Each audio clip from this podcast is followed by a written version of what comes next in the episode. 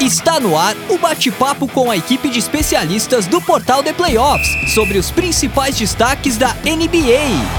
Livecast The Playoffs.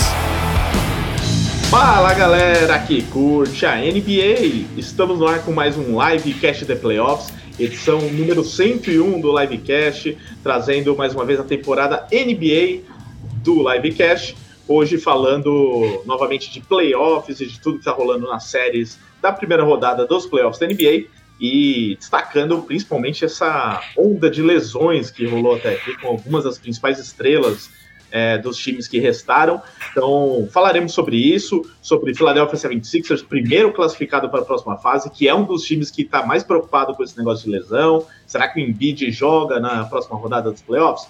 Então, falaremos de tudo isso aqui é, livecast. Lembrando, estamos no ar toda segunda-feira, agora às 19 horas, pelo menos até a época das finais de conferência, faremos assim, tá? Então, fica o convite para que todos vocês que curtem NBA estejam com a gente toda segunda-feira, às 7 horas da noite. E divulgue para os amigos, fale, fale para os amigos que tem uma live legal de NBA rolando sempre às segundas, às 7 horas da noite. E a gente vai cada vez mais falando aqui de basquete no YouTube do The Playoffs. Eu sou o Ricardo Pilat e estamos gravando nesta segunda, 24 de abril de 2023, é, e falaremos, como disse, dos playoffs da NBA. Contamos com você. Lembrando que estamos também na versão podcast. Então, um abraço para você que nos ouve aí no futuro em versão podcast. E para você que ouve na versão podcast, saiba que é, esse programa é editado pelo estúdio WPcom, que é o responsável por transformar essas lives em podcast. Então, eu vou deixar aqui no, na descrição, né, no GC do YouTube, o contato da WP. Só estou procurando onde que está aqui o, o, contato da. Achei aqui, ó. Aqui, ó. Fale com o Pix. O Pix que é o responsável pelo estúdio WP e que há muito tempo, já quase seis anos, edita os podcasts do The Playoffs. É o estúdio WP com é um espaço com gravação e edição de podcasts, videocasts, áudios comerciais, sala com tratamento acústico, tem quatro micro, microfones lá, monitor de LED. Então, é, o estúdio fica localizado no Rio Grande do Sul. Você que mora por aí fica mais tranquilo de fazer o, podcast até usando o espaço físico do estúdio WP. Só que o estúdio também atua de forma remota, de forma online, como a gente está fazendo aqui. Eu, por exemplo, eu e o Jefferson aqui estamos em São Paulo, o Jorge está no Paraná. E mesmo assim a gente consegue é, fazer o programa remoto, depois publicado como podcast. Então, tem estrutura para gravações também à distância. Então, seja qual for o seu caso, entre em contato com a WP mandando mensagem para o Pix, que é o responsável pelo estúdio WPcom. Manda mensagem no WhatsApp 54996205634 ou pelo site grupowpcom.com.br barra estúdio. Os contatos estão aqui na tela e também na descrição do podcast. Agora sim, apresentando a nossa equipe de hoje. Começando por ele, que já foi citado aqui, está participando com a gente pela primeira vez nessa temporada de NBA do, do Livecast. Jorge de Souza com a gente, torcedor dos Bucks, deve estar ansioso porque daqui a pouco tem jogo de Milwaukee e os Bucks estão atrás na série. Tudo bom, Jorge? Tudo ótimo, Ricardo. Um prazer estar novamente com você, com, com o Jefferson, com todo mundo que está acompanhando a gente, seja ao vivo ou depois no podcast. Pois é, Edu, uma segunda-feira, acho que com não só o jogo do, jogo do Bucks, um hit muito decisivo, como também Lakers e, e Wizards. Acho que essa primeira rodada de playoffs uh, tem sido muito interessante, né? Acho que com a grande parte das séries todas uh, com desenvolvimento para os últimos jogos. Então, para quem gosta de emoção até o final, tem sido um prato de mão cheia essa, essa primeira rodada. Com certeza absoluta. E quem está aqui comigo também é ele, Jefferson Veranço, que já esteve nas últimas edições também. É, e assim como eu, está feliz porque o New York Knicks finalmente está nos dando alegrias, Jefferson. Mas como a gente sabe, né, Knicks a gente tem que ficar com o pé no chão, não dá para comemorar muito antes. Por enquanto está legal, 3 a 1 na série contra os Cavaliers, mas é, ainda falta um, precisa ganhar mais uma, né, Jefferson? Sim, sim, ainda não dá para comemorar não, Rica. Boa noite aí para você, para o Jorge, bem-vindo é, pessoal que está ouvindo aí ao vivo, que vai ouvir depois, assistir. É, pô, tô, não tem como estar tá mais feliz do que, do que eu tô hoje. Depois do último podcast, né, da última live, nós ganhamos duas partidas aí. E, e agora é só torcer para sair essa última aí para a gente conseguir passar de fase. E até que queria passar uma informação exclusiva, viu, Ricardo? É, que o Donovan Mitchell foi visto lá nos arredores ali do, de Nova York, depois que ele saiu do bolso do Josh Hart, viu? Só para constar aí.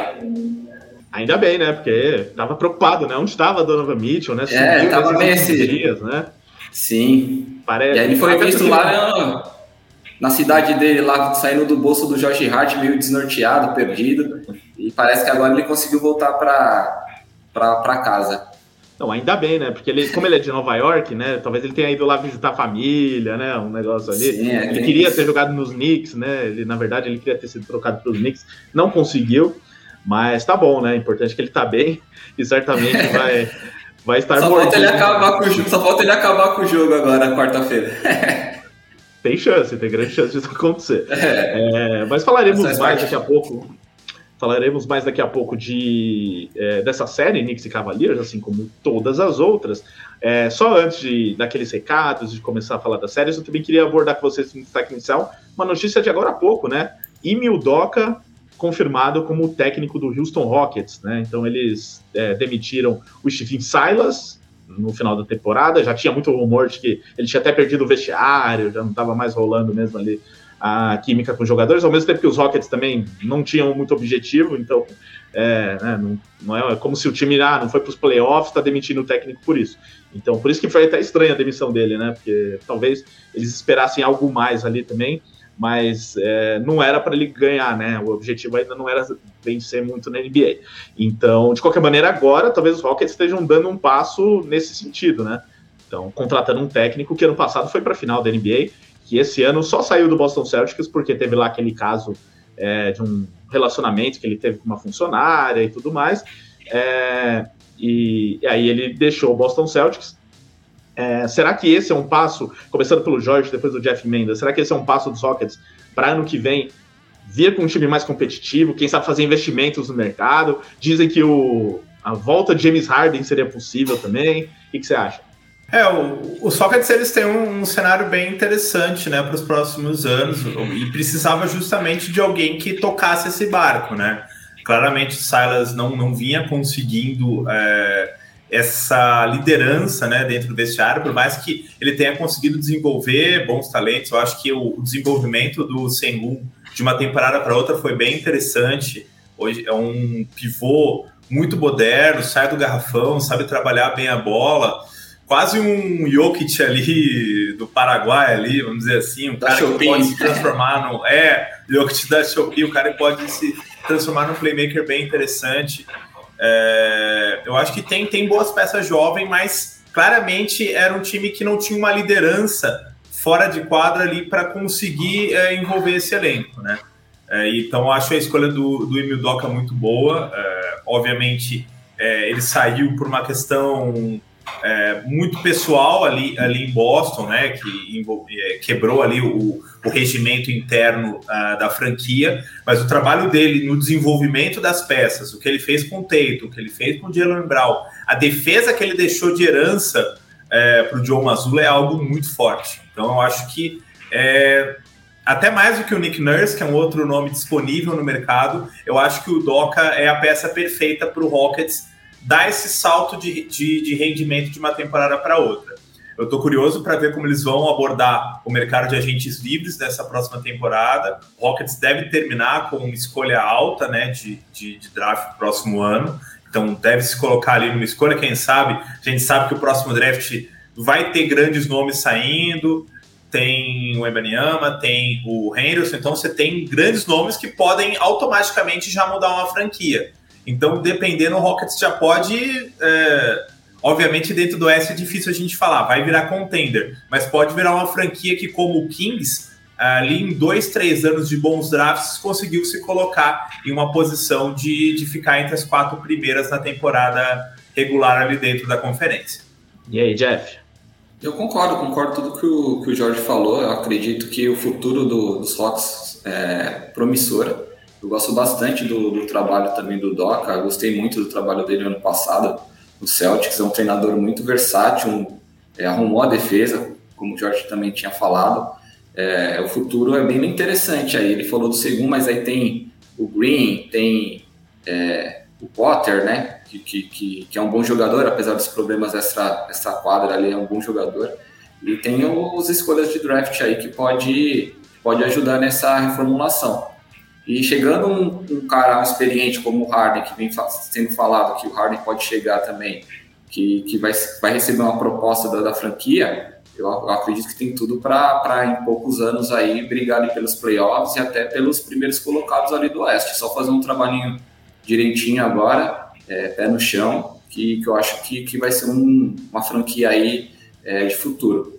Muito bem, então aqui a gente fala de playoffs, mas também lembramos dos times que estão aí já há algum tempo de férias. Houston Rockets então se movimentando e estamos curiosos para ver o que eles farão no mercado.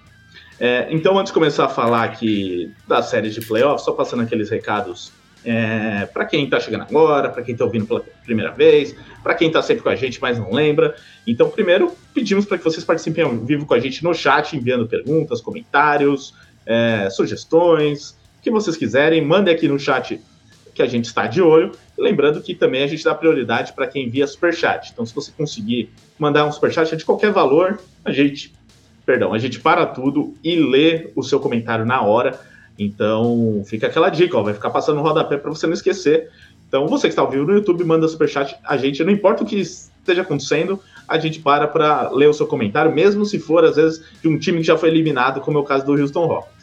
É, além disso, lembre-se né, de deixar aquele like. Ó, aproveita agora que eu estou falando, que ainda não começou o assunto, já deixa o like, manda aí, porque é de graça e ajuda muito o The Playoffs, porque faz com que o vídeo seja visto por mais gente, o YouTube entende que é um, visto, um vídeo relevante, que o conteúdo é legal, então mais gente vai chegar até esse vídeo de graça. Então você ajuda muito com um like, é só apertar aqui embaixo aqui, né, nesse canto, aqui, normalmente fica, né? Manda o, o like aqui. Se você está ouvindo em versão podcast, não se esqueça, procura lá o The também no YouTube e se inscreva no canal, ative o sininho e fique de olho nos nossos conteúdos, né? Inclusive essa semana, por exemplo, para quem curte outros esportes americanos, teremos lives de NFL por conta do draft. Então na quinta-feira tem live ao, é, ao vivo, é claro, né? Mas durante o, o primeiro dia do draft, toda a primeira rodada, e depois no dia 2 também. Segunda e terceira rodada estaremos ao vivo o tempo inteiro atualizando as, as escolhas do draft da NFL e também com os nossos comentários e com convidados. Por exemplo, nessa quinta-feira tem o Lucien, que é do antigo NFL da Zoeira, agora Interceptados, vai estar com a gente também na equipe, debatendo as primeiras escolhas, as escolhas da primeira rodada do draft. Então, sempre bom se inscrever no canal The Playoffs, porque você acompanha muito conteúdo aqui se você curte esportes americanos, além de basquete, que também tem sempre as lives e, e vídeos especiais. Além disso, seja você nosso ouvinte no podcast ou espectador no YouTube, também vale procurar o The Playoffs nos canais de podcast. Dá uma olhadinha se você já nos segue no canal, né? Às vezes o programa aparece para você aí por acaso, você está ouvindo no próprio site do The Playoffs, que a gente publica né, também o podcast. Se inscreve também no seu aplicativo de podcast favorito. Estamos no Spotify, Apple Podcasts, Google Podcasts, Amazon Music, é, SoundCloud, Deezer. É só procurar por The Playoffs que você encontra os nossos programas. E aí são podcasts de todos os esportes americanos, né? Também NBA, NFL, NHL e MLB. É, além disso, grupos de WhatsApp do The Playoffs, sempre aquela dica para você que quer encontrar novos amigos que falam de NBA, para conversar durante os playoffs, né? Às vezes está tá vendo aquele jogo 11 da noite e não tem ninguém acordado dos seus amigos, você manda mensagem lá no grupo, certamente vai ter um monte de gente fazendo a mesma coisa e comentando os jogos. Então é só mandar mensagem para esse número que está aqui na tela, 11 946668427. Aí diz que ouviu o livecast e quer entrar no grupo de NBA do The Playoffs que a gente adiciona. É, deixa eu ver o que faltou de recado aqui. É, a enquete, vou passar aqui. Tá rolando a enquete do. Uma enquete durante o programa de um dos assuntos que a gente vai abordar. É, só, só antes de chegar na enquete, lembrando também, já falei do site, né? Mas reforço que temos o site theplayoffs.com.br barra NBA, onde você encontra todo o conteúdo da melhor liga do mundo de basquete e principalmente aqui sobre os playoffs. A gente deixou uma enquete lá na aba comunidade sobre quem, é, na verdade, assim, numa possível série entre Sixers e Celtics, afinal, Sixers já classificado e Celtics quase, é, quem, o que acontece, o que é mais provável acontecer, o que você espera? É, os Sixers favoritos se o Joel Embiid jogar. Sixers podem ganhar mesmo sem o Embiid ou Celtics favoritos com ou sem Embiid. tá? Por enquanto, a gente colocou a enquete hoje, né, à tarde, por enquanto o, tá ganhando a opção Celtics favoritos com ou sem bid. Então, o pessoal tá realmente confiante no time de Boston, apesar da varrida do, do Philadelphia contra o Brooklyn na fase anterior. É, em segundo está a opção Sixers favoritos com Embiid, em último Sixers é, podem ganhar mesmo sem Embiid. Então passem na aba comunidade aqui do YouTube. Se você está ouvindo em podcast, procura lá no YouTube, como disse, se inscreva no canal e depois procura a aba comunidade para votar também na enquete, até porque ela vai ficar alguns dias, né? Os Sixers têm aí uma previsão é, com alguma folga até o próximo jogo, né? Então vai dar tempo de você votar na enquete e a gente saber o que vai acontecer com o Embiid.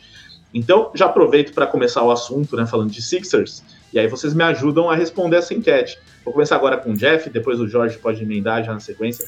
É, Jeff, respondendo essa pergunta, se o Embiid não jogar, né, só recapitulando, né, ele machucou, tá com uma lesão no joelho, é, não jogou a partida número 4, mesmo assim os Sixers ganharam, se classificaram, varreram a série contra os Nets, é, mas aí depois do jogo, o Doc Rivers deu ali uma entrevista dizendo que a chance do Embiid estar em quadra para o jogo 1, até porque não tem data certa, mas ele disse, até por isso é meio preocupante, né? Porque sem saber a data, ele já disse que a chance é de 50%, né? Então, assim, bem em aberto a possibilidade do Embiid jogar ou não. E aí fica nessa questão, né? Os Sixers com o Embiid são uma coisa, sem ele outra coisa. Então, Jeff, respondendo a enquete e explicando por que, que você, o que, que você acha dessa situação do Embiid e dessa possível série Sixers e Celtics. Sim, eu acho que caso né, o Embiid não volta nessa série, eu acho que não tem nenhuma chance para a Filadélfia. É, eu acho que, que isso é óbvio, né? Até pela temporada regular aí do, do Embiid, que ele é o principal jogador da, da franquia. É, o Harden vem jogando muito bem como um coadjuvante de luxo, para se dizer assim, né? E eu acho que sem ele, acho que fica muito difícil as coisas para é, os Sixers. No último jogo, inclusive, ele não jogou já. a franquia, o Philadelphia conseguiu passar ali do, dos Nets, mas já tinha feito 3 a 0 na série, já estava mais tranquilo, a pressão também estava do outro lado, então conseguiram passar é, assim sem muita dificuldade. E mas para uma série contra o Boston Celtics, que eu acredito que eu acho, na verdade, que é um dos melhores times aí da, da NBA, é, tem uma defesa muito forte, um time bem coeso, eu acho que a chance seria a mínima de, de até de enfrentamento, assim, de ganhar num, duas, é, duas partidas na série, ou endurecer alguma coisa. Eu acho que, que é, uma, é uma diferença abissal, assim, sem, sem o Embiid, e acredito que, que caso ele não jogue pelo menos os três, dois, três primeiros jogos, é, Celtics passam tranquilos. É, eu acho que assim o grande uh, esperança para a Filadélfia passa pelo Embiid, não tem como não, não passar por, por, ele dentro dessa série, né? Só a gente vê uh, nos duelos que a gente teve durante a temporada, em especial o último foi um jogo cheio de viradas, um, um, um minuto final insano, como o Embiid é importante, justamente por ele conseguir uh, dobrar muitas vezes o garrafão do Celtics, que tem um, um, ponto mais fraco na defesa do Celtics, acaba sendo ali o garrafão, em especial quando pega um atleta como o Embiid, que é uma, uma ameaça uh, não só lá dentro, mas ele também consegue orbitar muito bem, tem um, um chute muito eficiente de, ali de, de, média distância, principalmente da cabeça do garrafão, então ele consegue uh, quebrar essa, essa, essa defesa, sendo que o, hoje o Celtics por mais que o, o Robert Williams seja um, um, um grande defensor, é, acaba ali o time não tendo uma grande cobertura no banco, né? Caso o Robert Williams e o Al Horford acabam ficando rapidamente pendurado em faltas. É, tem que aguardar, né? A gente ainda tem um, um ao, ao, menos um jogo de Boston e Atlanta a, a ser disputado. É, Atlanta pode ainda é, Filadélfia, obviamente, acho que nunca torceu tanto para o Atlanta Hawks na, na vida para é. prolongar o máximo possível essa série. Um jogo que seja já, já seria muito importante para Filadélfia. É, até porque, é, pensando logicamente, é, se Filadélfia ao menos contar com o Embiid nos jogos 3 e 4, é, no, retorno, no, início da, dos jogos é, na Pensilvânia, você ao menos ali em casa você já tem uma peça fundamental. Agora, como o Jeff bem falou, se você ali perde já no jogo 3 ali, que seria esse jogo para Filadélfia, caso venha com duas derrotas de Boston, perder e já abrir com 3 a 0 a gente sabe que na NBA é, você sair de um 0-3 é, é, praticamente impossível. Acho que nunca aconteceu, né, Jorge? Se eu não me engano, acho que nunca aconteceu uma virada de 0-3 para 4-3. Né? Não. Então é. você precisa ter esse, é, essa esperança dele ao menos retornar uh, ah, para o jogo 3 da Filadélfia. E é aquela coisa, em que estado ele também vai retornar, né? Porque é uma lesão no joelho, o Embiid tem um histórico é, grande de lesões no corpo, inclusive é, nesse joelho lesionado. Então, é, e, e, vai ser uma série muito física. É, Filadélfia, Milwaukee e, e, e, Boston, os jogos entre essas equipes da temporada foram muito físicos, muita troca de pancada, é difícil. O Embiid é um jogador que, que não foge do, do, do confronto. Então, se ele não voltar inteiro 100%, a chance dele ter uma nova lesão e ficar de fora de toda a série é muito grande. Então, é aquilo que a gente fala. Filadélfia faz bons, bons trabalhos na temporada regular. Eu acho que é um time que vem conseguindo demonstrar evolução, mas a saúde do, do, do, do Joel Embiid acaba sendo, parece que sempre sendo a âncora dessa franquia. No momento decisivo, ele acaba é, tendo algum problema físico que ou impede ele de jogar, ou faz com que ele volte não estando nas condições ideais, e aí a gente acaba vendo esse filme se repetindo, e por isso eu acho que Celtics que já tinha o favoritismo para essa série fica ainda mais favorito. É, esse é o ponto. Eu também acho que sem o, com o Embiid, os Celtics já seriam favoritos aí na série. E agora sem ele, é, acho que fica praticamente impossível, realmente. É, e o Jorge lembrou desse histórico de lesões do Embiid, né? Isso que pesa mais, porque é, são várias vezes que os Sixers chegaram com status de favoritos e não foram mais longe também porque o Embiid não jogou, ou porque ele estava machucado no começo dos playoffs, ou durante. É, não consigo lembrar uma série de playoffs que ele foi até o final, que ele estava 100% até o final, ou, é, ou desde o começo uma série assim, né? Uma pós-temporada, né? Contando algumas séries. Então, é, isso que começa, né? Ficar aquele pensamento, né? De, pô, a gente. Será que vale ter um cara desse que a gente chega no playoff e não pode contar, né? E assim, lógico, tô desmerecendo a qualidade dele, mas o time tem que pensar nisso, né? É o que a gente sempre fala, né? Que a disponibilidade é uma virtude também. Então, Sim. de novo, ele sofrendo com o problema. É o que a gente vai falar daqui a pouco do Kawhi, ó. Aqui na tela tá os dois, ó. Os dois só, é. são mais ou menos parecidas as histórias, tirando que o Kawhi já tem dois títulos, pelo menos, né? Então já, tem, já fez a parte dele aí com algumas franquias. Mas a gente vai falar da situação dele nos Clippers. Agora, do Embiid fica nessa, né? De se mais uma vez o Celtics, uh, o Celtics não, os Sixers forem eliminados porque não tem o Embiid, eu acho que esse questionamento vai surgir, né? Durante a off-season. Sim, com certeza. Isso é, é primordial para qualquer jogador, inclusive é, nessa fase da carreira né, do Embiid, que, que pode ser que ele ganhe até o prêmio de MVP ainda da temporada. É, fez uma temporada regular muito boa, excelente, e mas esse questionamento vai ficar, com certeza. Vale a pena você ter um jogador desse calibre, mas que nos momentos que você mais precisa, ele não vai estar disponível, ou de repente trocá-lo, reformular o elenco, tentar algo diferente ali é, para os próximos anos. É, esse questionamento é, tem que ser pensado dentro da franquia e acho que é válido. É, e é até outra coisa, né? Ele é o, o símbolo do Trust the Process, né? Dos Sixers.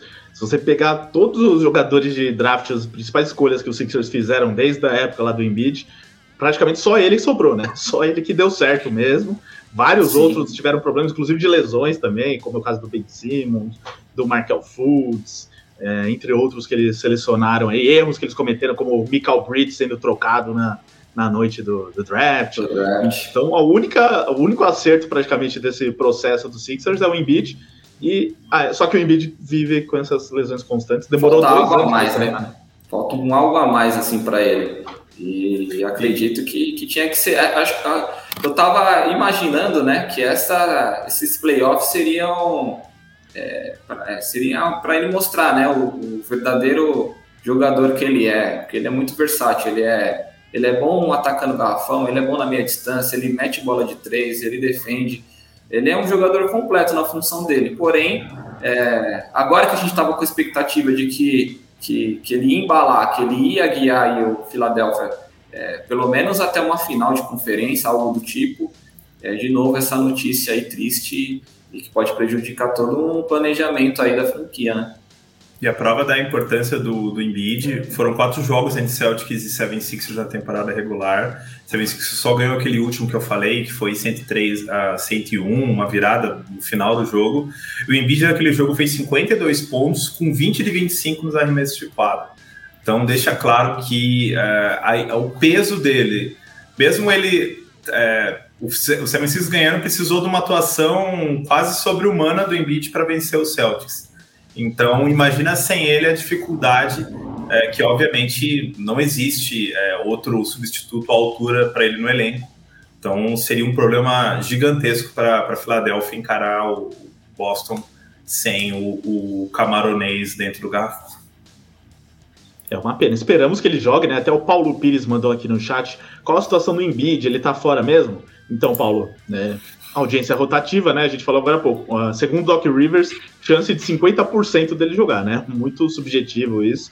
É, é, como disseram, acho que no Instagram do The Playoffs eu vi. 50%, ou ele joga ou não joga. é por aí, né? Mas se ele falou isso é porque ele, se ele jogar, provavelmente ele não vai estar 100%, talvez. Pode estar escondendo ouro também, né? Treinador tem disso, né? Esconder é, o ouro com o adversário. Ser e aí o adversário fica com aquela pulga atrás da orelha e acaba meio que despistando, né? Mas eu não acredito que seja isso, não. Eu acredito que ele, ele realmente não sabe quando, quando o Embiid vai voltar. Até porque ele tinha dado uma entrevista antes do jogo, né? Que foi esse jogo contra os Nets no sábado, dizendo que não sabia direito, né? E depois do jogo ele veio com essa atualização. Sim. Então, não sei o que acontece, mas vai ser uma pena porque eu vi alguns jogos dos Sixers aí no, nesse, nessa série contra os Nets, incluindo esse de sábado sem ele, e tá sendo legal como o time tá encaixando ali, né? Outros jogadores surgindo, Tobias Harris jogando muito bem nos playoffs. Eles conseguiram envolver, né, os outros jogadores. Até a gente tinha comentado isso, acho que na semana passada, que para o Philadelphia começar a bater de frente com os principais times ali, os principais concorrentes, né, que seria Boston e Milwaukee, é, teria que colocar os outros jogadores para jogar também. E eles estão fazendo isso, fizeram isso na série contra os Nets, né? Então, é uma pena, uma pena realmente. E vamos aguardar, vamos ver o que, que vai acontecer aí. Muito bem. Daqui a pouco a gente falar do Boston Celtics, já que ele foi bastante citado aqui. É, mas antes, vamos falar do. Só para fechar essa série, né? Então, para quem não viu, os Sixers venceram a série contra os Nets por 4 a 0 fecharam aí com tranquilidade, mesmo sem o Embiid no jogo 4.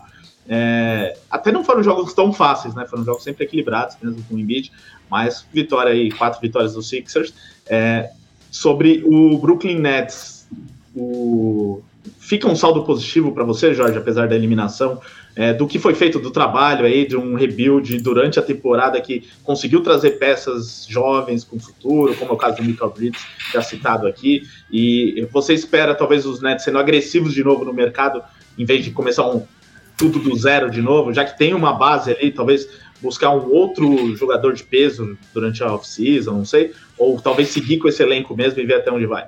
É, o, eu acho que assim, é, a, a, troca do, do Duran pro, pro, pro Phoenix foi uma, uma, uma, saída, a única saída que, que, que Brooklyn tinha, né? Obviamente o Duran é, ia forçar uma, uma saída durante a off-season, e ele não, não ia ah, manter o vínculo com a, com a, franquia. Então eles conseguiram capitalizar com isso e conseguiram bom, boas peças por isso.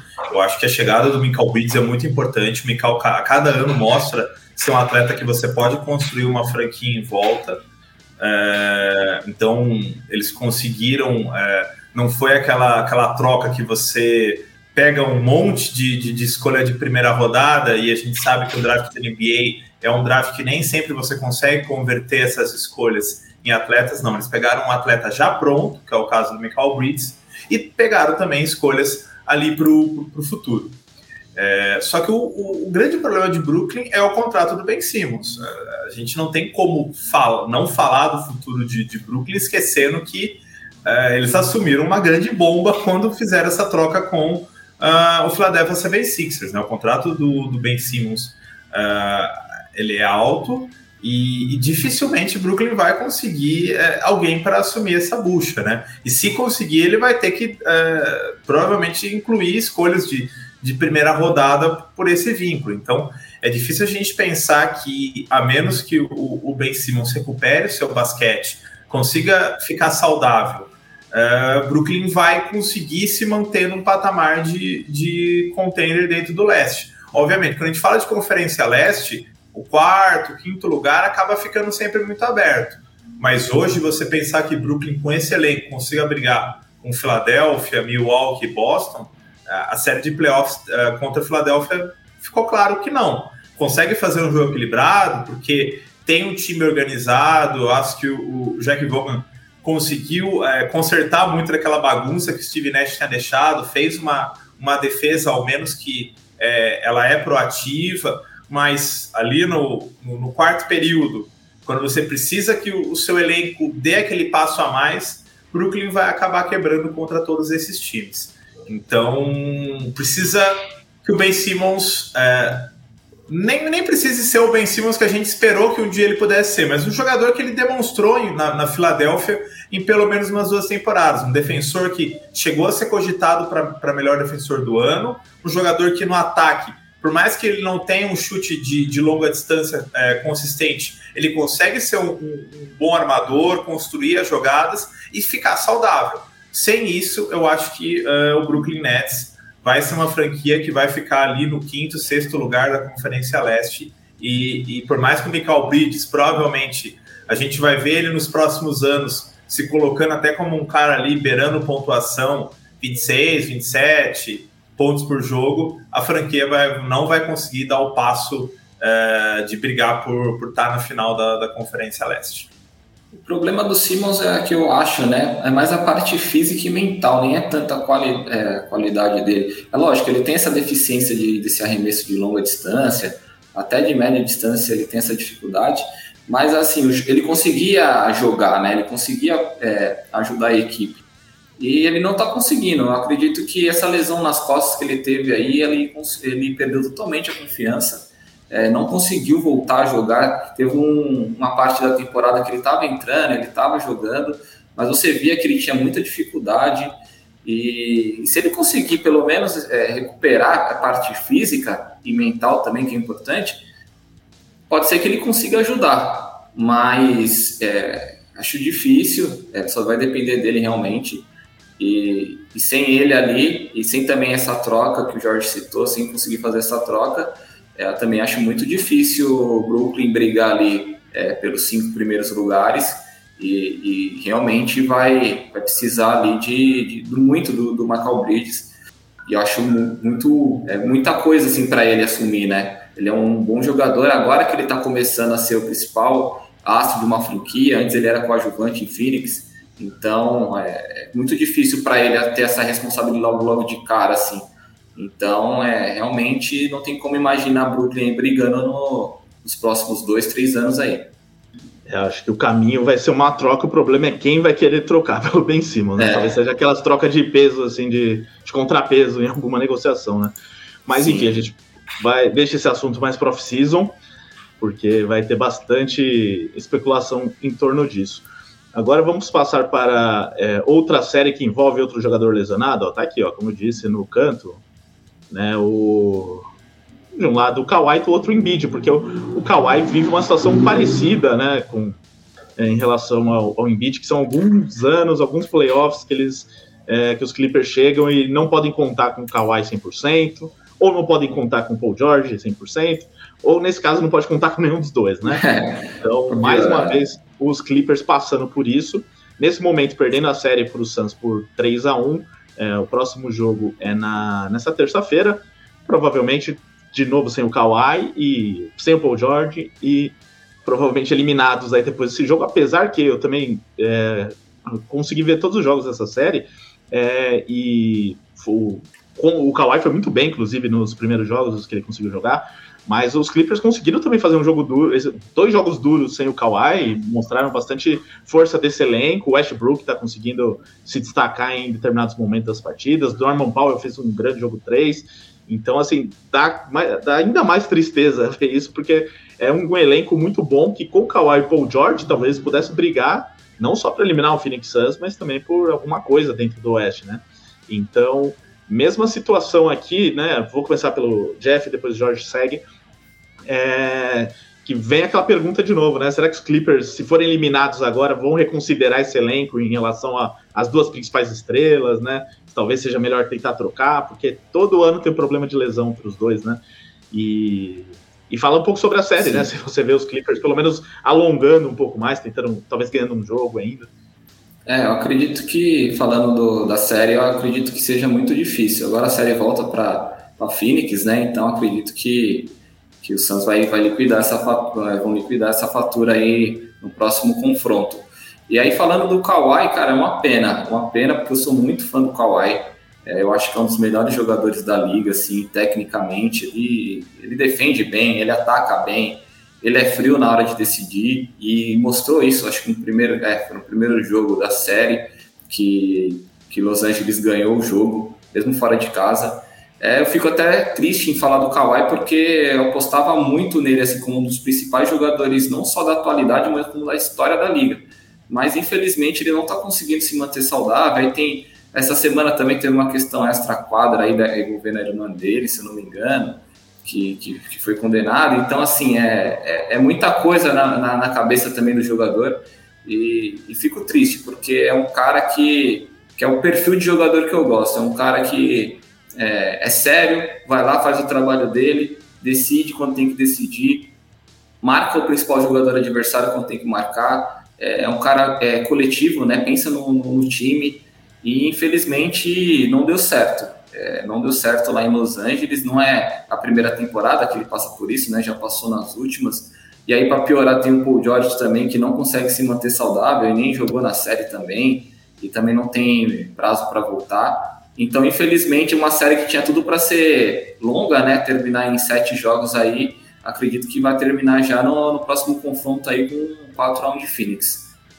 É, eu, no início da temporada eu até acabei fazendo pro, pro The Playoffs análise da, do, das expectativas pro, pro, pros Clippers no ano. Eu apontei justamente isso, que qualquer sucesso da, da equipe ia depender da, da condição de saúde do Kawhi e do Paul George. E, e os dois tendo que estar saudáveis ao mesmo tempo. É, infelizmente, novamente, todas essas preocupações acabaram é, se pagando e a gente chega numa série que já seria muito complexa é, com os dois inteiros, com o Clippers uh, não podendo contar com os dois. Eu acho que, que, que os Clippers têm o melhor é, elenco de rotação da, da NBA. Ainda conseguiram é, pegar o Russell Westbrook e o Ty Lue, que é, para mim é um técnico muito subestimado dentro da liga. Ele conseguiu é, encaixar o Westbrook em pouco tempo uh, nessa equipe.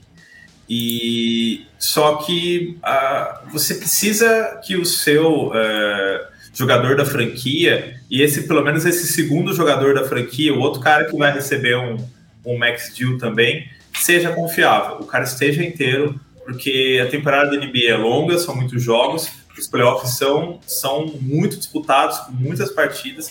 Então você precisa de uma garantia que esses caras vão estar em quadra. Nem sempre o melhor elenco da, da NBA vai ganhar uh, o título, mas é o elenco que vai chegar na final com as peças inteiras, porque não adianta, a gente tá vendo o Milwaukee Bucks sem o Giannis Antetokounmpo. Sem ele, vai ser eliminado pelo Miami Heat. Com ele, talvez até seja eliminado. É, o Clippers tem Paul George e Kawhi Leonard. Sem os dois, vai cair agora para Phoenix. É, o sem o, o Embiid vai cair para Celtics. Então não, não tem como. Por mais que você tenha um, um, um cara fenomenal no seu elenco, se você não conseguir ter ele inteiro no momento chave é, da pós-temporada, não vai servir de nada. Então é preciso que você mantenha esses caras é, saudáveis para esse momento. E, e, obviamente você precisa contar com a sorte também. Porque a gente vai falar, por exemplo, do, do Celtics, em que a gente vê o, o, o Tate e o Brown, jogadores muito resilientes. É difícil ver esses caras tendo muitos tempos de, de, de lesão. E tá aí, Celtics ano passado finais, esse ano é muito difícil, é, tendo esse cenário do Embiid questionável, que não volte ao menos à final do leste. Então você precisa ter os seus caras da franquia saudáveis. Enquanto o Clippers não tiver essa confiança, tanto no Kawhi quanto no Paul George, toda temporada a gente vai estar tá voltando para o mesmo disco de lá no início falar, poxa, é uma, é uma, equipe que pode chegar na final da NBA, se esses caras estiverem saudáveis. E todo ano eles acabam não estando juntos na melhor condição física dentro dos playoffs. Se pelo menos o, o Kawhi, né, tivesse é, bem, né, para jogar, porque ele mostrou no primeiro jogo que com ele em quadra, é, a série tinha tudo para ser equilibrada e até o sétimo jogo, assim, o sexto jogo. E o, e o problema é que os Clippers fizeram até a, a gestão do, do, elenco, né, a gestão do, do Kawhi, poupou ele de alguns jogos, ele vinha de uma temporada que ele ficou machucado, então eles tiveram esse cuidado também. E aí, que nem o Jorge falou, tem a questão da fatalidade, a questão da sorte, e isso é imprevisível, não tem como a gente programar isso, não tem como a franquia programar que, que, que ele vai se contundir ou não. E, e, ficou um gostinho, essa série ficou um gostinho de quero mais, assim, mas infelizmente né, deve acabar no próximo confronto aí. Embora esses dois jogadores a gente tem que falar, a gente falou do Embiid, também são atletas que têm um histórico de lesão.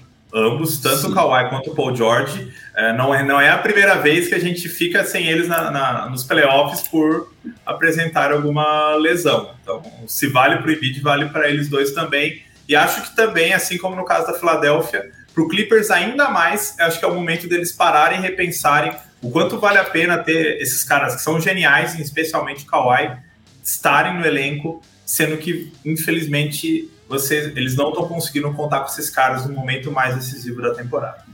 E não são caras tão veteranos, né, Jorge? Eu tô olhando aqui, o Paul George ele tem 32 e o Kawhi tem 31. Então, assim, lógico, para a NBA, para o esporte de alto nível, não é, não é uma idade baixa. Mas, assim, também não é aquele veterano que está em final de carreira, que está naquela fase já de dificuldades físicas. Eles são jovens ainda, assim, teoricamente jovens. Então, é, é estranho, né, essa, essa sequência de lesões deles. É, e isso aqui é uma sequência mesmo que já vem de longa data, né? E, então Sim. isso que preocupa mesmo, e até por isso, como lembrou o Jorge, é algo que, que certamente a franquia está pensando aí. É, porque mesmo não sendo tão veteranos, já não são mais meninos. E aí vale pensar, pô, o que, que a gente conseguiu com esses dois até agora, né? Já quatro anos que tá com esses dois, não foi nem para uma final de conferência com eles, né? A única Sim. vez que eu lembro que estavam os dois juntos mesmo e que tiveram essa chance foi até na bolha da, no, é. na, no começo da pandemia, e que foi aquela frustrante eliminação lá pro Denver Nuggets, é, que eles saíram vencendo a, a série né, no, por 3 a 1 se eu não me engano, e levaram a virada. Então, é, quando teve os dois juntos, não conseguiu é, ir muito longe. E agora é. que poderia ir longe com os dois juntos, porque parece ter um elenco para isso, a gente não vai saber, né, o que vai acontecer, porque não, não vai ter os dois, não vai ter nenhum deles, nem o Kawhi, pelo menos, porque tinha essa esperança, né, talvez para a segunda rodada o Paul George voltar, enfim, então é, é, triste, e essa situação do Kawhi também lembra do ano, o ano em que ele sofreu a lesão, né, que tirou ele da temporada passada, que também ficaram meio que escondendo a lesão, falando, não, no próximo jogo talvez, não, porque ele jogou uma partida inteira, ele não teve, ele não saiu machucado durante o jogo, e agora foi a mesma Sim. coisa, né, então depois do jogo surgiu a informação de uma lesão, e é no mesmo joelho, mesmo sendo lesões diferentes, né?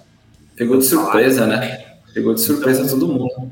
Quando é assim, parece que é um negócio que não, não tem muita salvação. Acho que se eu fosse é. os Clippers, eu pensaria em no mínimo trocar um deles, porque eu acho que eles ainda têm mercado e, é, e eles conseguem algum valor e talvez possam reformular de outras maneiras esse elenco. Aí, só para a gente fechar aqui, é, o Marco Túlio mandou mensagem, né? Um boa noite, falando que, é, já que vocês estão falando dos Clippers, o Westbrook voltou, está jogando demais, está parecendo outro jogador do que ele era nos Lakers.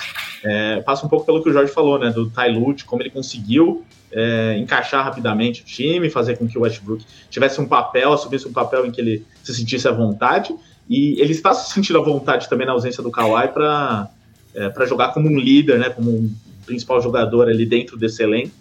É, mas não dá para dizer que ele voltou também, né? Voltou, acho que ele voltou o que a ser o jogador que foi MVP um dia. Acho que isso nunca mais vai ser também, né? Sim.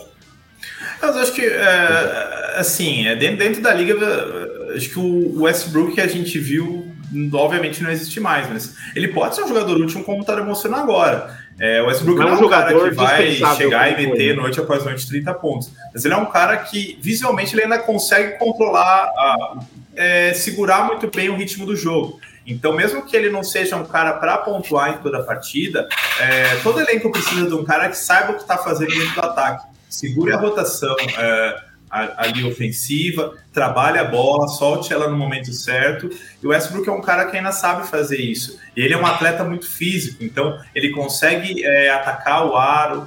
É, é, importante você ter um homem como ele, seja iniciando o jogo ou vindo do banco. É, e o Tailu fez o que o, o Darvin Han e, na, na, e os últimos técnicos do Lakers não conseguiram, né? Que é justamente tirar esse potencial dele. E eu acho que muito disso é porque é, muito do que o Westbrook gosta de fazer, o LeBron James a, ainda tem é, esse, esse, estilo de jogo. Então ficavam dois jogadores muito parecidos tentando uh, fazer a mesma coisa em quadra, faz, o que fazia com que o Westbrook tivesse que mudar o jogo dele. A gente viu o Westbrook muitas vezes no Lakers tendo que pegar ali e ficar arremessando de média, média e longa distância, o que não é mais o jogo dele. Nem mesmo na temporada que ele foi MVP, ele era um exímio chutador de, de longa distância. Então o Westbrook precisa ser esse cara que tem a bola na mão, distribua ela, ou então ele ataque o aro, que praticamente é todo o jogo do LeBron James. Então, no Clippers ele tem é, essa diferença, porque tanto o Kawhi quanto o Paul George são jogadores que não precisam estar com a bola na mão a todo, todo momento. Pelo contrário, são caras que gostam de receber a bola ali nos, nos instantes finais do ataque fazer é, no isolamento e ganhar o duelo ali no um contra um ou quebrar a dobra. E nisso o Westbrook acabou encaixando muito bem é, nesse, nesse time do, do Tailu. Ele precisa de uma bola só para ele, resumindo, né, Jorge? É, é, ele é isso, ele precisa da bola na mão e para ele tá fazer. Tendo, né, com essa, com essa situação é, dos Clippers, ele tá podendo fazer isso. Sim, ele tá podendo fazer isso, é o estilo de jogo dele. Ele precisa da bola na mão e ele determinar o que ele vai fazer ali no ataque ou ele vai partir para dentro, ou ele vai tocar a bola, ou ele vai é, cavar uma falta. E ele está tendo essa liberdade de fazer isso, né? Como os dois principais aços aí estão machucados, é, provavelmente o, o Lu colocou ele como, com essa responsabilidade. Ó, agora você vai ter que guiar o time aqui, você vai ter que ser o, o nosso principal jogador. E ele está assumindo essa responsabilidade e ele consegue fazer isso. Porém, não, é, não vai ser o suficiente aí, porque. Bastante Oi? Não é o bastante, né? É, não vai ser o bastante. Mas é, o, tô, me chamou a atenção vendo os jogos nos playoffs, principalmente, que ele tá tomando decisões mais inteligentes do que a gente viu ele tomar assim, ao longo da carreira. Então, é, claramente amadureceu é. aí em certos pontos. Infelizmente, Sim. não é mais o mesmo jogador que foi antes, mas ele, você vê que ele não tá fazendo aqueles arremessos absurdos, assim, que ninguém entendia, assim, do nada, sabendo. O cara tá 0 de 20 e continua arremessando, sendo que não é um grande arremessador. Não tá fazendo isso, ele Começa é. ali, se ele acertar uns arremessos, beleza, aí continua. Continua. Se não, né, vai na dele, vai no jogo para dentro do garrafão, que é o jogo dele, né, esse jogo mais físico. Enfim, o Westbrook é, ainda talvez tenha lenha para queimar sim na NBA. É só ver com, o que, que ele consegue com esse Clippers atual. E se ele segue nos Clippers, né? Ele vai ter contratos até o final da temporada. É, vamos passar para outra série, como disse, Suns ganhando por 3 a 1 e bem encaminhado, né? No, na próxima live, provavelmente a gente fala mais aí do Suns e projetando um possível duelo contra o Denver Nuggets. É, mas antes de falar também do Denver Nuggets, vamos falar de Kings e Warriors, porque envolve outra lesão, é, que é uma informação que saiu hoje, né? Mais uma dessas lesões que estão saindo depois do jogo. Os caras ficam até o final, se matam, e depois que a gente descobre que estão machucados, que é o caso do De'Aaron Fox, né? Uma fratura no dedo da mão, né? No dedo indicador, se eu não me engano. E por isso ele é dúvida para o jogo 5 da série contra o Golden State Warriors. Os Kings abriram 2 a 0 em casa, os Warriors empataram 2 a 2 um jogaço esse jogo 4, até o último instante aí, com possibilidade para os dois lados. Eu diria que a série toda, na verdade, está muito divertida, né? Cheia de. É, de embates, os Kings mostrando uma força que tá até me surpreendendo, assim, no sentido de, de às vezes chega nos playoffs e a gente acha, pô, os caras vão jogar contra o atual campeão, não vão conseguir o que manter, o que fizeram durante a temporada. E estão conseguindo, né? Estão jogando exatamente ou até melhor que, do que fizeram na temporada regular. E a gente tá vendo outras coisas na temporada regular, como é o caso do Golden State Warriors em casa jogar muito bem e fora não conseguir render a mesma coisa, né? Então, uh, os times que jogaram em casa venceram uh, nessa série. É, então, Jorge, começa agora falando dessa série, se a lesão do Fox preocupa, né? Se os Kings talvez não consigam ir tão longe sem ele. É, e será que é uma série que vai até o jogo 7? O que você está esperando aí? É, é uma série muito interessante, né? É, esse time, é incrível o trabalho do Mike Brown nessa temporada. É outro caso, né, de, de, de, retorno, né? Ele que por muito tempo é, lembra do, do, trabalho dele no Lakers, é, que muita gente decretou praticamente o fim da carreira do, do Mike Brown depois da, da, passagem dele por lá. E ele conseguiu excelentes anos como assistente é, de Steve Kerr lá em Golden State. Agora voltou a ter a chance de, de ser o técnico principal de uma franquia e, e transformar esse Kings numa equipe, talvez a equipe mais legal de se ver da NBA. É, é um basquete muito ofensivo, que sabe jogar uh, meia quadra, mas gosta de, de, de quando está na transição utilizar essa, esse, esse, time muito físico, né? O Darren Fox, o Sabonis fazendo uma temporada muito acima uh, da média. Só que é aquela coisa, tá pegando o, o time talvez mais cascudo da, da NBA. Os caras uh, têm mais anéis ali jogando e que é muito difícil ganhar dos caras. Mesmo que o Warriors, uh, na minha visão, hoje não seja mais até o favorito dentro do Oeste, quando você vê um Phoenix Suns que trouxe um Kevin Durant, quando você vê um Denver Nuggets que é uma equipe muito difícil de ser batida, mas o Warriors eles parece que sempre conseguem encontrar um jeito. E eles estão conseguindo. Essa vitória no jogo 4 foi é, aquela vitória que eu acho que só o, o Golden State Warriors conseguiria achar. É o, é o, eles conseguem encontrar formas de, de minar o adversário. E, e aí teve essa lesão do Darren Fox, né? A gente tem que aguardar como ele, ele vai para o jogo, né? O estado dele é de dúvida, né? Porque basicamente ali é, é 50% né, de chance dele, de, dele jogar.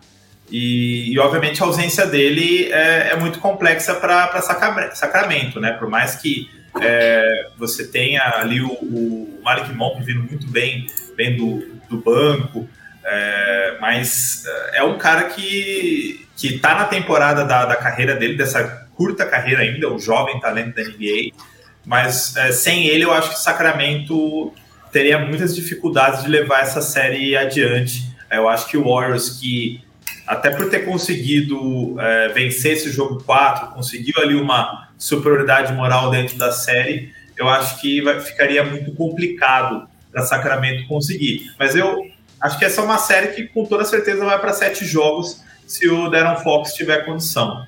É, a gente tem vindo muita oscilação dentro dos jogos, tem sido, sem dúvida, os jogos mais é, insanos de, todas as séries da, dessa primeira rodada. E, e com toda certeza, é, com todo mundo saudável, a gente vai para a decisão 7 lá em Sacramento. Sim, eu também concordo com o Jorge. É a série mais legal assim, de, de assistir. É, os dois times atacando bastante. As, a, as pontuações são altas, né? Então é um jogo bem divertido e esse último jogo foi sensacional. É, e até aqui assistindo o jogo em casa, eu tava pensando, pô, se, se o Golden perder esse jogo, é, acho que já era série. E eles foram e ganharam o jogo. É, é um time muito resiliente, é um time muito experiente. Estão é, pegando um adversário muito complicado, um adversário difícil, bem treinado, um time é, com muitos recursos ofensivos ali. E mesmo assim eles conseguiram ganhar os dois jogos em casa, esse último jogo assim surreal.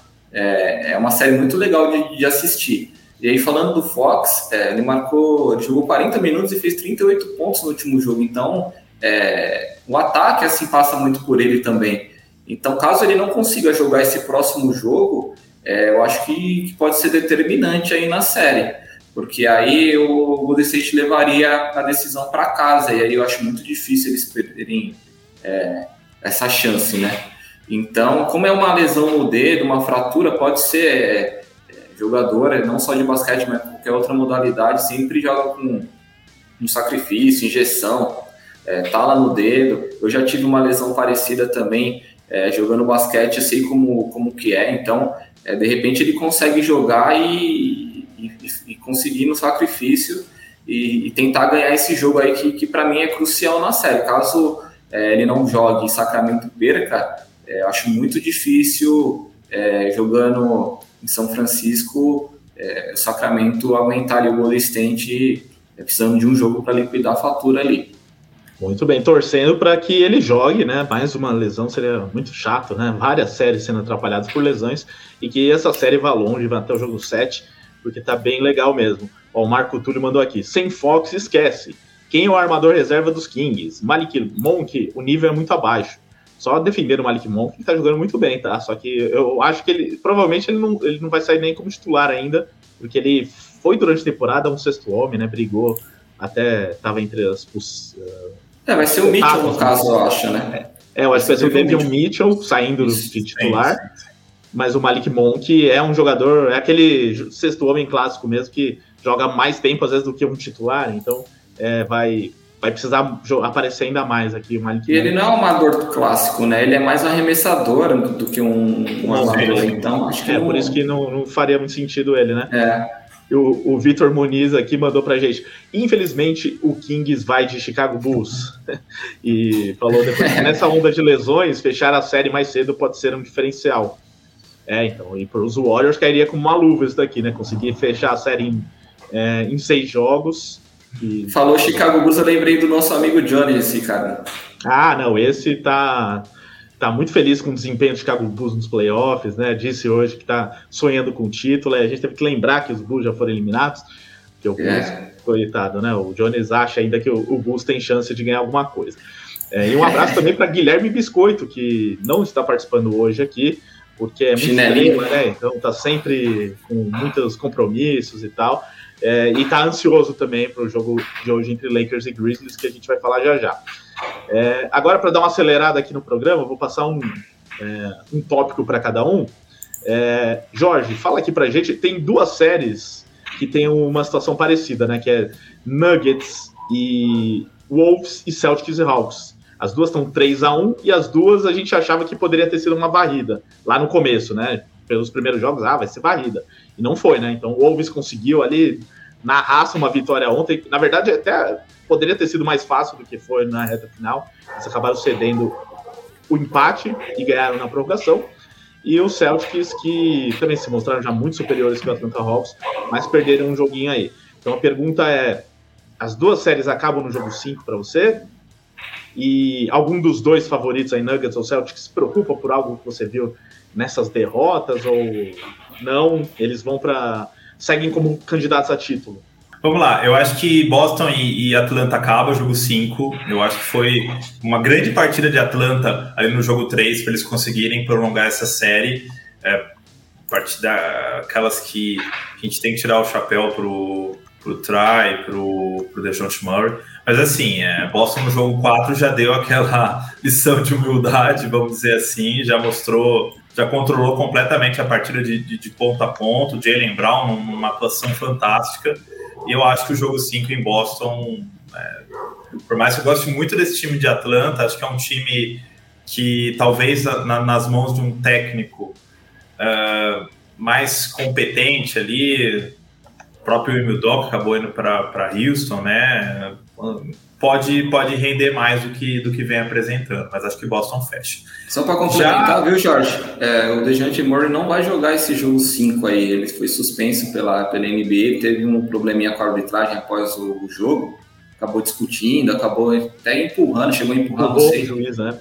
Isso, é. E ele foi suspenso desse jogo 5, então até ajuda aí a sacramentar esse, essa série aí que você estava falando. Com toda certeza, né? É, é a é. segunda principal peça né, de, de Atlanta, ele fora uh, praticamente, como você bem disse, Sacramento. Agora, falando de, de Denver e Minnesota, uh, eu, eu, esperava, eu esperava mais de Minnesota, principalmente do Carl Anthony Towns, assim. Eu acho que essa era uma série que, por mais que Denver seja um time muito completo, é muito difícil você é, vencer quatro jogos de Denver. É, eu esperava mais de, de, Minnesota nos jogos. Eu acho que os jogos 1 e 3 foram muito tranquilos para Denver ganhar. Acho que só no jogo 2 ali que a gente viu o Minnesota dando uma dificuldade, ficando na liderança do placar. Então, no jogo 4, acho que finalmente Minnesota Teve até algumas declarações do Anthony Edwards bem legais, falando que depois do jogo 3 ele sentou com o pessoal e falou: não, a gente tem que ir para cima, a gente não pode tomar uma varrida nessa série, a gente tem que acreditar que a gente pode, possa virar ainda. E eles conseguiram demonstrar isso. Eu ainda acho que, que Nuggets é extremamente favorito, mesmo que perca o jogo 5 é, em casa.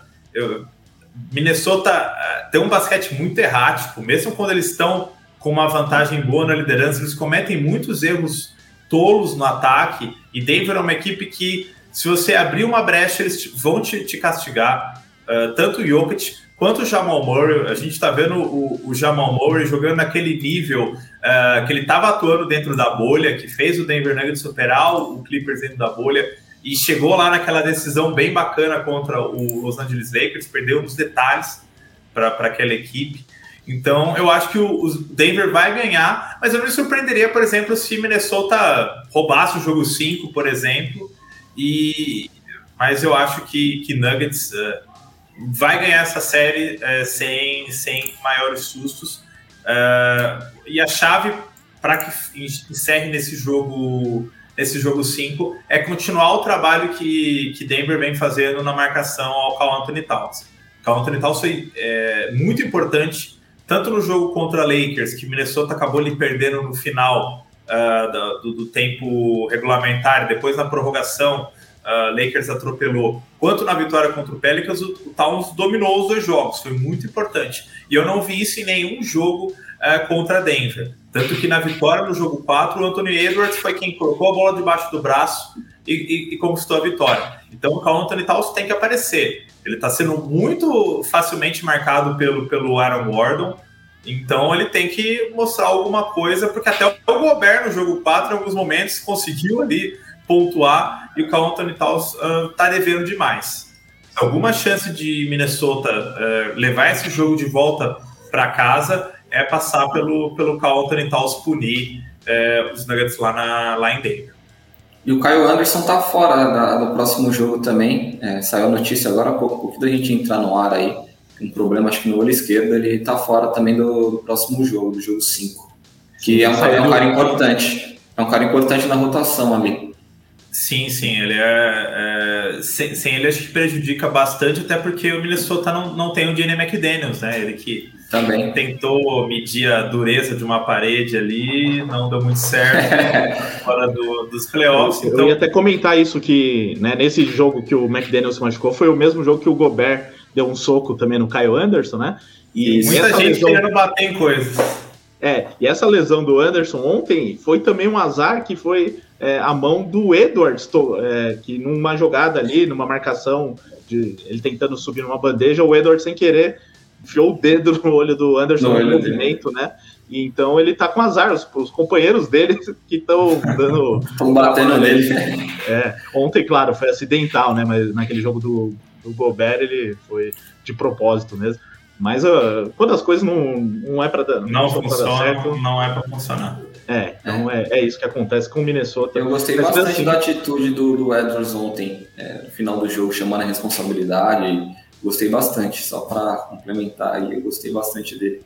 É, ele tá, com certeza, a grande notícia para Minnesota até aqui nos playoffs, né? Tudo que ele está jogando, é, desde o play-in, inclusive. É, Jeff, falando em grande notícia, você fala ah, para do New York Knicks. Chegou minha hora. Exatamente. Agora é para falar de Knicks 3, Cavs 1. É, eu não coloquei no mesmo bolo dessa análise aqui, porque é totalmente diferente, né? Os Knicks não são não eram né, tão favoritos quanto esses daqui, Celtics e, e, Nuggets nas suas séries. Pelo contrário, uhum. né, era uma série equilibrada, alguns até colocavam Cavaliers como favoritos. Então, uhum. esse 3x1 dos Knicks é diferente, né? Por isso que eu queria que Sim. você analisasse né, como que os Knicks chegaram até aqui e se também você vê que é, nosso time aí, o time de Nova York, consiga encerrar rapidamente a série, talvez no jogo 5, talvez a gente tenha que ter paciência, esperar mais um jogo. E, é, e tem, já que essa onda de lesões, né?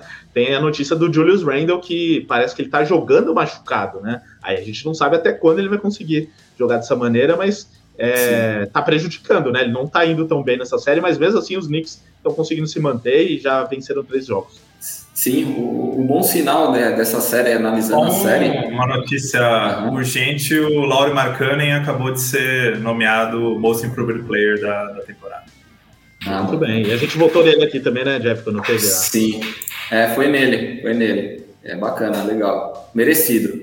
E aí, voltando para a série, aí, o que eu, que eu acho que tá bacana é, em ver o New York Knicks aí, em quadra é que o time está muito homogêneo, a gente não está. É, falar gente assim, porque eu sou torcedor do Knicks, então estou meio que empolgado aí com essa fase.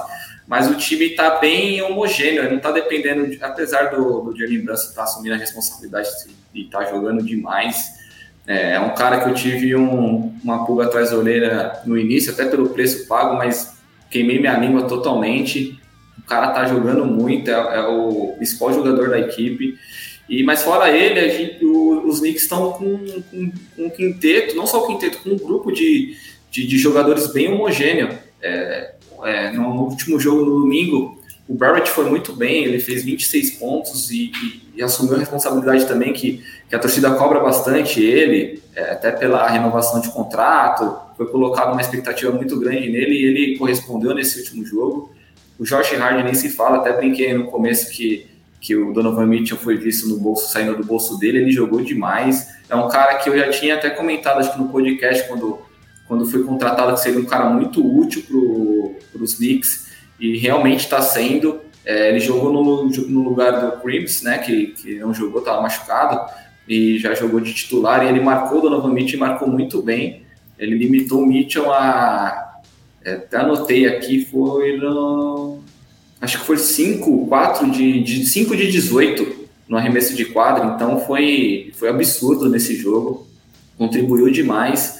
É, e o, o Randall nem jogou, né? Ele nem jogou no último quarto, é, ele ficou no banco e quem entrou no lugar dele foi o Obi Toppin, que também está é, sendo bem útil entrando no banco, tá? Coloca energia no jogo, marca bem, está é, sendo útil também. E o mais importante é isso: é um time bem coletivo, é um time que está tá muito bem na marcação. E eu estou bastante empolgado sim com, com o New York Knicks. Agora, é, não sei, acredito que, que ainda não vai ser no próximo jogo. acredito que os Cavs vão vir com tudo no, no jogando em casa. É, acredito que até possa ganhar o jogo.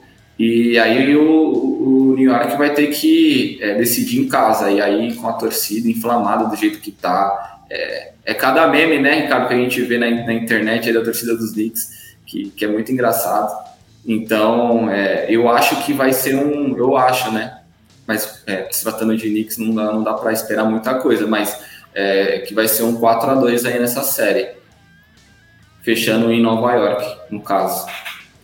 Não, tá ótimo. Se for isso, assino embaixo, só que eu vou torcer muito para acabar nesse jogo 5, porque aí o jogo 6 vai ter uma tensão Vai ser é. aquela cara. Vai ser um jogo 6 com cara de jogo 7, porque, né? Se perder, vai ter que decidir fora depois. E a torcida é. Nova York tá sedenta por essa classificação. Tem, duas, tem três chances, né? Tem três jogos e precisa ganhar um, só não pode deixar por último. Então, esse que é o meu medo quando se trata de New York Knicks. Por isso que espero que seja logo no primeiro, porque aí certamente é. você vai entrar mais relaxado nesse jogo 5, sem pressão. Pressão vai estar do outro lado e os Cavs é, não, não tem um elenco tão experiente, provavelmente vão sentir essa pressão também. Os e não tem muita rotação, né? Os é, não tem um grande elenco tem, mesmo. É, né? não tem, é, tem um quinteto titular que é muito bom, mas assim, a reposição é, é muito deficiente. Ali sai, por exemplo, o Donovan Mitchell, você não tem outra opção ali. Tem o Okoro que entra, até é um bom marcador, mas fora ele, não tem outra opção assim, ofensiva que chama a responsabilidade. Então, é, eles vão vir com tudo. Eu acho que o primeiro quarto, assim, o primeiro tempo do jogo vai ser crucial. Caso os Knicks consigam segurar, manter a diferença próxima ali até 10 pontos e consiga esfriar o ânimo do, dos, dos Cavaliers, ah, acredito que a chance de, de fazer um 4 a 1 é gigantesca. Caso não consiga, e aí tem que liquidar no jogo, é, no jogo 6 em casa. Exatamente. Então, ó, pra gente fechar aqui a live, vamos falar dos dois jogos que acontecem nesta segunda-feira, né? Das duas séries que seguem nesta segunda. Então, daqui a pouco, às 8h30, já tem Bucks e Heat, jogo 4. É, essa é claro que o Jorge vai falar, né? Cada um falando do seu time. Então, é, não só sobre o jogo, mas principalmente, né, Jorge, a expectativa para o retorno do Giannis. É, fez muita falta nessa série, apesar que é, no primeiro jogo ele ainda estava em quadra ali, o Heat perdeu, né? Mas saiu logo no começo, agora não lembro em que momento do jogo. É, enfim, quase não teve ele até agora, né? Nessa série contra o Miami Heat e tá perdendo a série. Então também vai entrar pressionado hoje, jogando fora de casa, que não é fácil. A gente não sabe a condição dele, se ele realmente está é, 100%. enfim, mas de qualquer maneira, melhor tê-lo em quadra, né, Jorge? O que, que você está esperando então desse retorno e da sequência da série? É, eu acho que assim, é, é um, um, problema na, na, nas costas, né? E, mas ao que parece, o, é, tinha uma dúvida ali no jogo 3, mas ele ainda estava com, com muitas dores, então eles não jogaram ele por sacrifício, tentaram ali é, segurar ele num estágio melhor, e acho que esses dois dias a mais de descanso ali em comparação com o jogo 3 podem fazer a diferença. Uh, é uma série que, obviamente, Milwaukee precisa do Giannis. Eu acho que o jogo 2 acabou sendo um, um, ponto fora da curva, em que o Brook Lopes conseguiu ali um domínio muito grande é, dentro do garrafão é, do Heat, e isso acabou fazendo a diferença.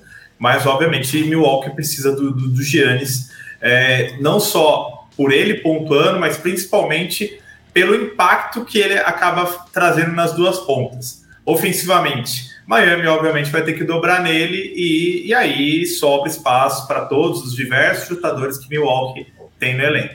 E defensivamente, está muito claro como Miami está explorando é, o Brook Lopes sozinho ali no garrafão. O Bob Portis em nenhum momento tem conseguido ser um defensor importante nessa série.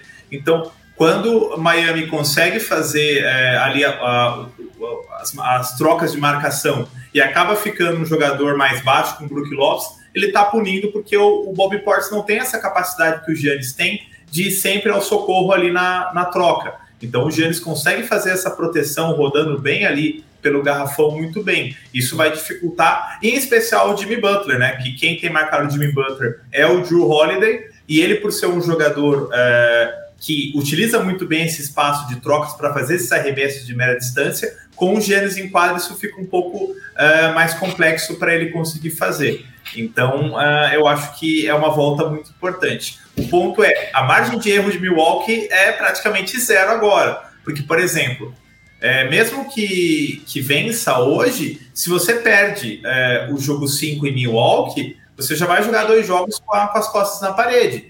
E, e, esse time de Miami sempre é, é uma equipe que é, tem dado problemas para Milwaukee, justamente por quê? Porque tem um chute do perímetro muito forte. E a gente sabe que o grande problema de, dessa equipe de Milwaukee é a marcação ali na, na linha dos três pontos. E mesmo sem o Tyler Hero, você está vendo o Duncan Robinson voltando a ter um, um, desempenho regular nesse arremesso, você tem o Struz, você tem o, o, o Gabe Vincent, então é, você tem um elenco de apoio muito bom perdeu o Oladipo, mas mesmo assim você tem uh, caras ali para ajudarem. Eu acho que Miami, com essas uh, duas vitórias, se colocou num, num patamar assim de uh, fazer o dever de casa, conseguir ter essas atuações onde machuca bastante Milwaukee no perímetro, fica perto da série. Mas, obviamente, com o Giannis voltando, eu acho que se Milwaukee não é favorito por estar atrás no marcador, ele ao menos iguala ali a, a, a, o nível de forças dentro da série. E o último jogo aqui que a gente vai analisar, que também acontece nesta segunda-feira, se você está ouvindo aí no futuro em versão podcast, o jogo já aconteceu. Então releve alguns dos comentários, mas a gente vai analisar né, no passado ainda. Então, Jeff, fala pra gente de Lakers e Grizzlies, 2 a 1 para os Lakers. E né, teve o caso do Brooks, né? Tá até aqui na legenda. Queimou largada o Dylan Brooks, né? Já provocando o LeBron James. É, e aí se empolgou. se empolgou, né? Depois de uma vitória. E aí no jogo 3 ele ainda foi expulso logo no começo do terceiro quarto ali por ter dado ali um tapa nas partes baixas do LeBron. na minha opinião, foi até meio involuntário, mas paga pelo histórico, porque, pelo que tinha falado, pelo Sim. É, critério da NBA com outros casos parecidos né, recentes. Enfim, foi expulso, então foi pior ainda para ele. É, mas queria Sim. que você analisasse a série, o que esperar desse jogo 4 e até um outro ponto, né? Que é o, o Jamoran voltou no jogo 3, fez 45 pontos. Mesmo assim, os Grizzlies perderam. A única vitória de Memphis foi sem o Jamoran, né? Curioso Sim. isso também.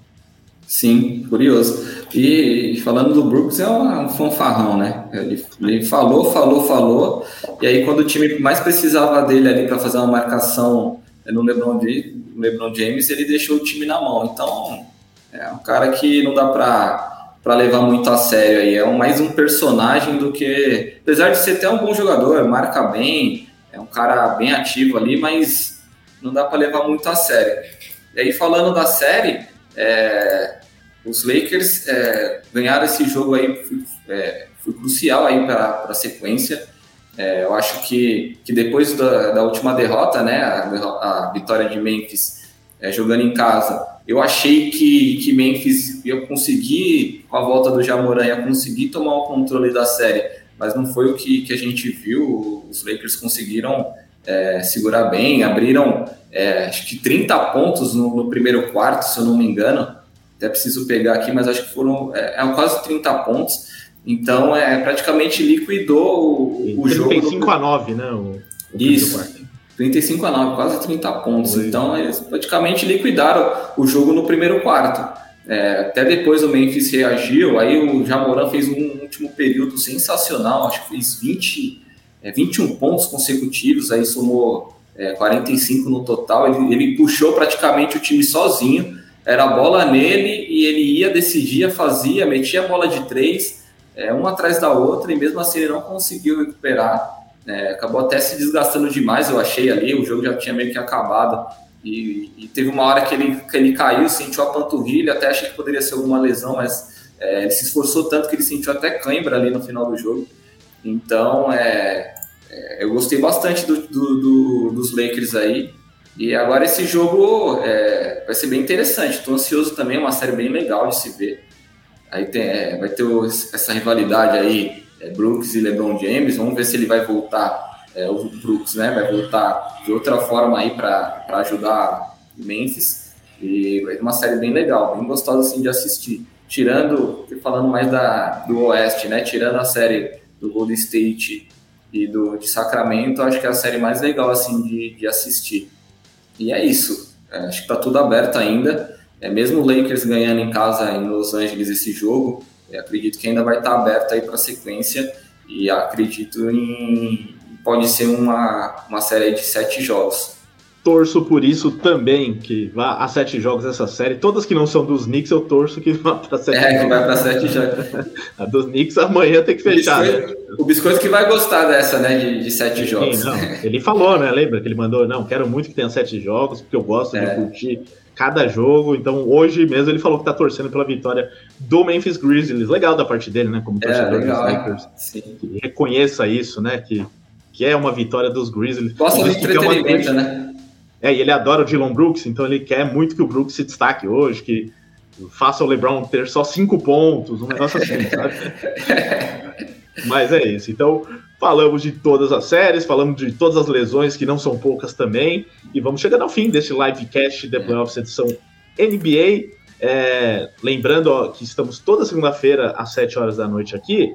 É, na semana que vem, como é feriado, ainda a gente vai analisar se vai ser na própria segunda ou se a gente vai passar para terça por conta disso, vamos ver em relação à tabela, disponibilidade da equipe, mas toda semana tem livecast, então fica de olho, espalhe para os amigos, se você está ouvindo em versão podcast, passa também o link do podcast, siga o The Playoffs nos canais de podcast, estamos aqui produzindo conteúdo bem legal de NBA semanal e contamos com quem gosta de NBA também.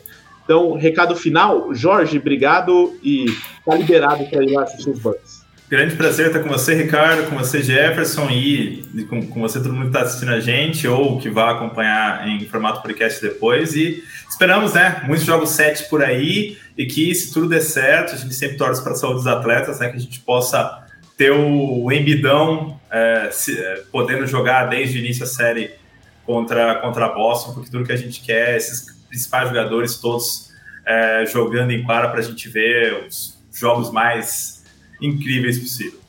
Valeu, Jorge. E você, Jeff? Qual é o seu recado final? Valeu, Ricardo. Valeu, Jorge. Valeu todo mundo aí que estava assistindo a gente ao vivo, depois no formato podcast, é, assistindo a live também depois pelo canal do The Playoffs. É, e vamos lá, mais uma semana interessante aí, animado. Vai começar agora é, com Miami e Milwaukee, um jogo muito legal também. Todo mundo tem que, tem que assistir aí. É, o Giannis voltando, pô, vai ser sensacional. E esperando né, que, que o New York Knicks venha sair a série e a gente volte aí futuramente é, mais tranquilo, né, Ricardo? Mas é, obrigado, obrigado novamente pelo convite aí e fico à disposição aí para participar mais vezes. Brigadão, Jeff, valeu também Jorge, obrigado a todos vocês que estiveram na nossa audiência aqui ao vivo e também quem nos ouve aí no futuro. Então, lembrando, né, no theplayoffs.com.br barra NBA tem toda a cobertura da temporada, dos playoffs, continue acompanhando lá as matérias dos jogos. E voltamos na próxima semana, ou na segunda ou na terça, acompanhe nas redes sociais do The Playoffs e aqui também na, na aba comunidade do YouTube, que a gente confirma em breve, mas seguimos aqui com a temporada de lives do The Playoffs falando de NBA. É, lembrando que esta edição do Livecast é produzida pelo estúdio WPcom, trazendo aqui mais uma vez o contato do Pix, que é o responsável pela WP. Manda mensagem e grave o seu podcast você também, aproveitando toda a estrutura do estúdio WP.